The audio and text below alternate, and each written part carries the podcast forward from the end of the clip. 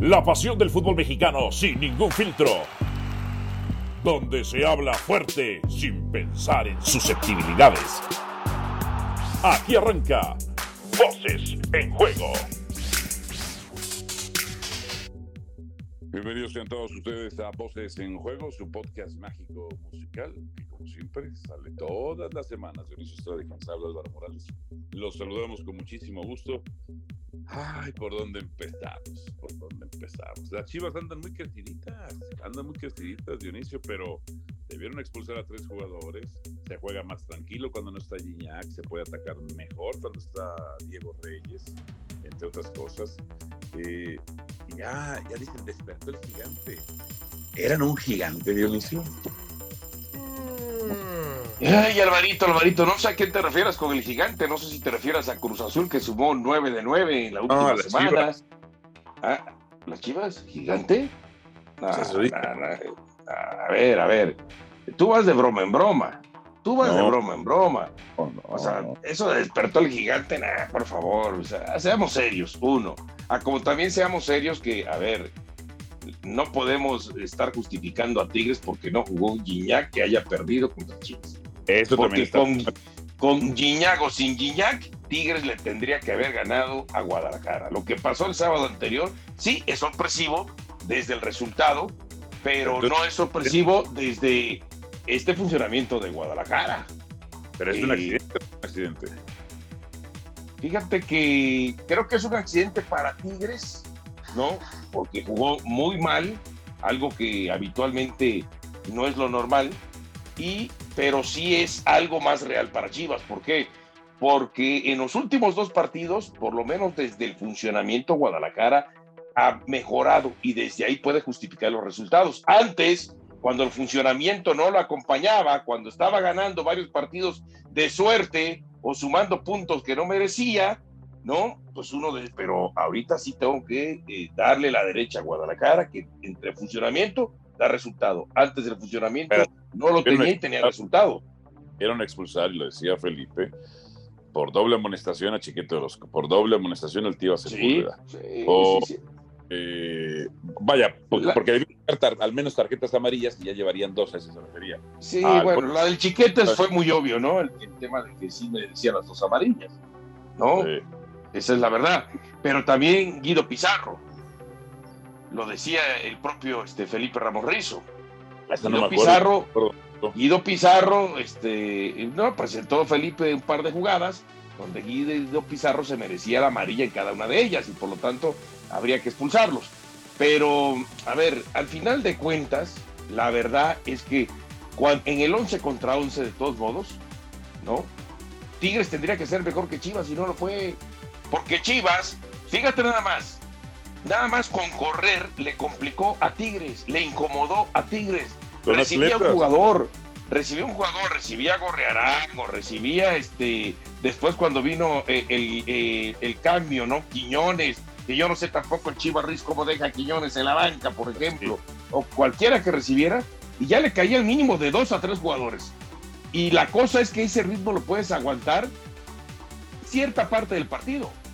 Claro pero Guadalajara no aguantó los 90 minutos. Ahora, yo sí te digo, ni siquiera en el inicio del torneo, o sea, a nosotros nos sorprende, imagínate, ni siquiera en el inicio del torneo, proyectando cada resultado, imagínate en una mesa a Mauri, Hierro y Paunovic, se iban a imaginar que después de nueve fechas estarían en este momento en lugar directo de liguilla en el cuarto lugar de la competencia y con 18 eh, puntos. Que me imagino que en este momento al que más le debe doler los 18 puntos no es a ti, no es a mí, es a Peláez. Claro, es, a Peláez. yo no he escuchado a Peláez cómo están las transmisiones, pero Peláez es un tipo emocional. A lo mejor está muy ardido, está muy molesto. Y es la evidencia. Mira, es la evidencia de que en México hay mucho vendehumo porque Peláez llegó a... perdón que lo diga. Peláez llegó a vender humo cuando dijo en una de sus primeras conferencias de prensa, y perdón por siempre ser tan profesional, estudiar y estar al tiro, en una de sus primeras conferencias de tener buena memoria, porque eso más que estudiar y estar al tiro es tener buena memoria. Bien, también. Eh, no me debes dinero, ¿verdad? No. no me acuerdo. perfecto. No, no, no me debes. Este, a, mí, a, mí, a mí nadie me debe y el que me debe lo, lo hago pagar de cualquier manera. a ver, a lo que te voy a, lo que te iba a decir yo es, Peláez dijo, en esta institución se va a hablar de títulos. Y de lo que menos habló fue de títulos. Peláez fue un desastre. A mí me, ah, mira, yo lo alababa Peláez. Hasta le tenía, le tengo buena estima, pues, como ser humano, ¿no? Me parece un tipo, este, el clásico señor fresón, eh, no diría que white sí que placista, no, es buena onda, es buena onda. Este, pero muy emocional. Pero a mí me habían dicho en el América algo que yo no quería creer hasta que llegó en Chivas. Me dice, lo único que hace Peláez es llegar temprano. Y entonces da la impresión de que temprano está jodiendo. Y entonces ya, ya, te mete un poco de presión. Que sí sirve, yo no digo que, que no, pero no es lo único como director deportivo. Y tuvo, o sea, él sostuvo, el primero sostuvo a, se quedó con Tena, ¿no? Si mal no recuerdo, el primer técnico. Ajá. Se quedó con Tena que le metió los ocho refuerzos. Que Tena cuando le preguntaron, yo no sé de qué me están hablando prácticamente. Exacto. Luego Pusetich, Leaño, Cadena. No, no, no, no, desastre, desastre. Entonces, esta es, la, esta es la muestra de que en México la gente de fútbol, entre comillas, o gente que estudia algunos cursos, algunos, no todos o no muchos, algunos, creen que ya es suficiente y que ya saben todo de fútbol. No, no, no, no, no, no, no, no. Hierro lo hizo práctico.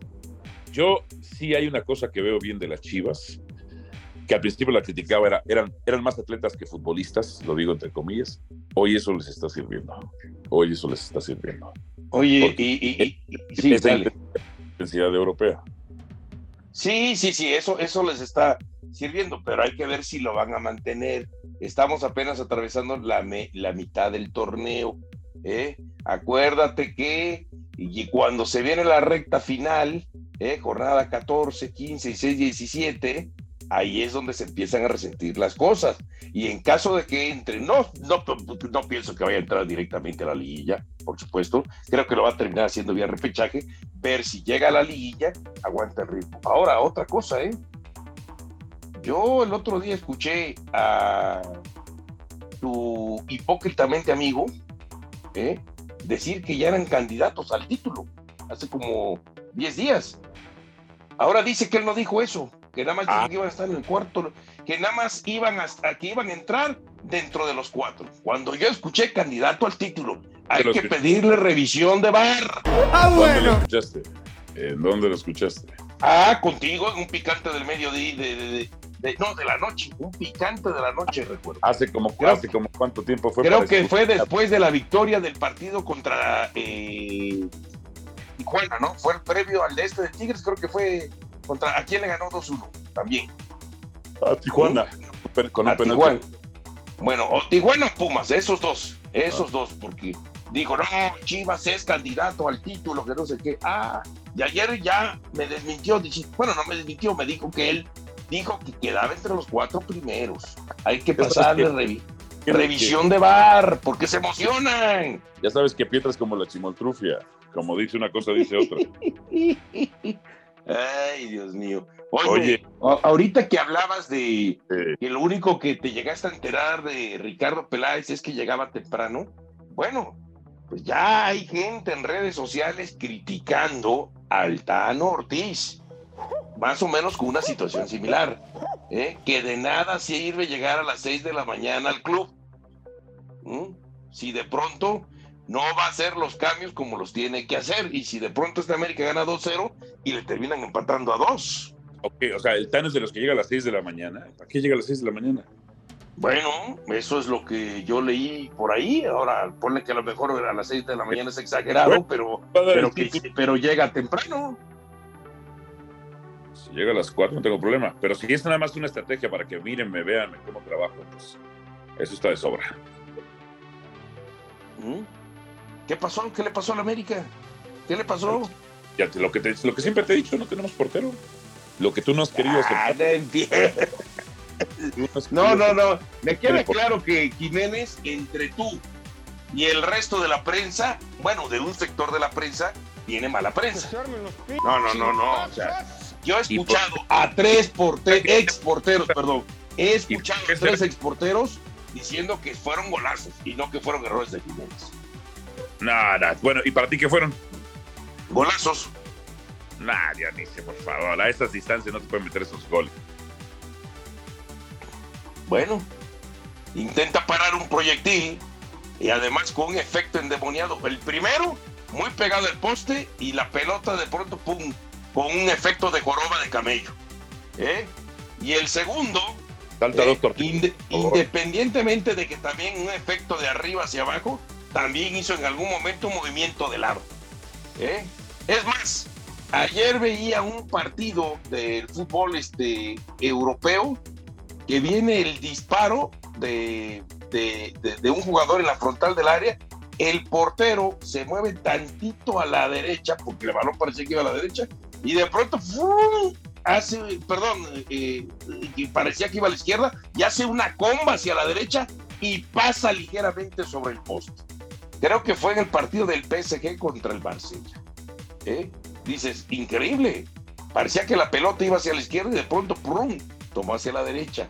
Hoy los balones son más complicados para los porteros, que en algunos casos no es justificable, pero en el caso de Jiménez, yo le doy más crédito a los dos bombazos de Lozano que aquí, y muy lejos de pensar que fueron errores de Jiménez. Tomás de tres pasa la barrera, podía, podía ubicarse mejor en el primero y en el segundo le pasa por encima en su, en su rango de cobertura. No, no, no. ¿Tú crees que le pasa? ¿Tú crees que le pasa por encima ahí al rango de cobertura? Pero es un, un, efecto muy, muy endemoniado de arriba hacia abajo. Es más, ese balón, esos dos goles, no nos para ni Ochoa, ni el Guacho Jiménez, ni Jiménez, ni Ochoa Casillas. ya ni juega. ¿Eh? Ochoa ya no, juega. ¿Cómo no? El otro día jugó con el Salernitana, ah. dos buenas atacadas, ganó su equipo 3 a 0. Ah, sí es cierto, sí es cierto que volvió, que volvió. ¿Eh? yo, yo, lo, yo lo que te digo es que al final, si hubiera estado Ochoa, hubieras dicho lo mismo. Eh, Ochoa está para bloquear pelotas, balones y no gente en redes sociales. Porque también se los clavaban Ochoa. Hoy, antes de irnos, el fuera Tuca, ¿qué te pareció de la, afición celeste? Mira, no lo justifico, lo entiendo, pero no lo justifico. Y, a ver, yo entiendo que mucha gente se fue por el tema de que no estuvo en el primer tiempo en la banca. Que a ver, tampoco nos comamos ese cuento. Yo no recuerdo en la mayoría de los partidos cuando dirigía Tigres o cuando dirigía Juárez o anteriormente cuando dirigió a Chivas o, eh, o a Pumas, de que el Tuca tuviera como estrategia o política, no sé, estar desde la tribuna o desde un palco en el primer tiempo y después bajar el segundo. Eso que quieren vender hoy, que así es como el Tuca dirigido, es una vil mentira que quieren vender. Es un vil humo. El Tuca tenía que estar desde la banca desde el primer minuto de juego. A mí se me hace que hubo una instrucción de arriba y le dijo, baja el segundo tiempo. ¿Ya que voy? Hay gente que piensa que fue por eso. Yo le doy otra lectura. Yo le doy otra lectura. Acuérdate que hay mucho cruzazulino molesto con el Cata y con Rafa Vaca. Y creo que tiene que ver más con eso. Creo que tiene que ver más con eso. Que los haya puesto a jugar pensando la gente, no, este cuate sí va a tomar decisiones, sí tiene carácter, sí manda a la banca sin importar.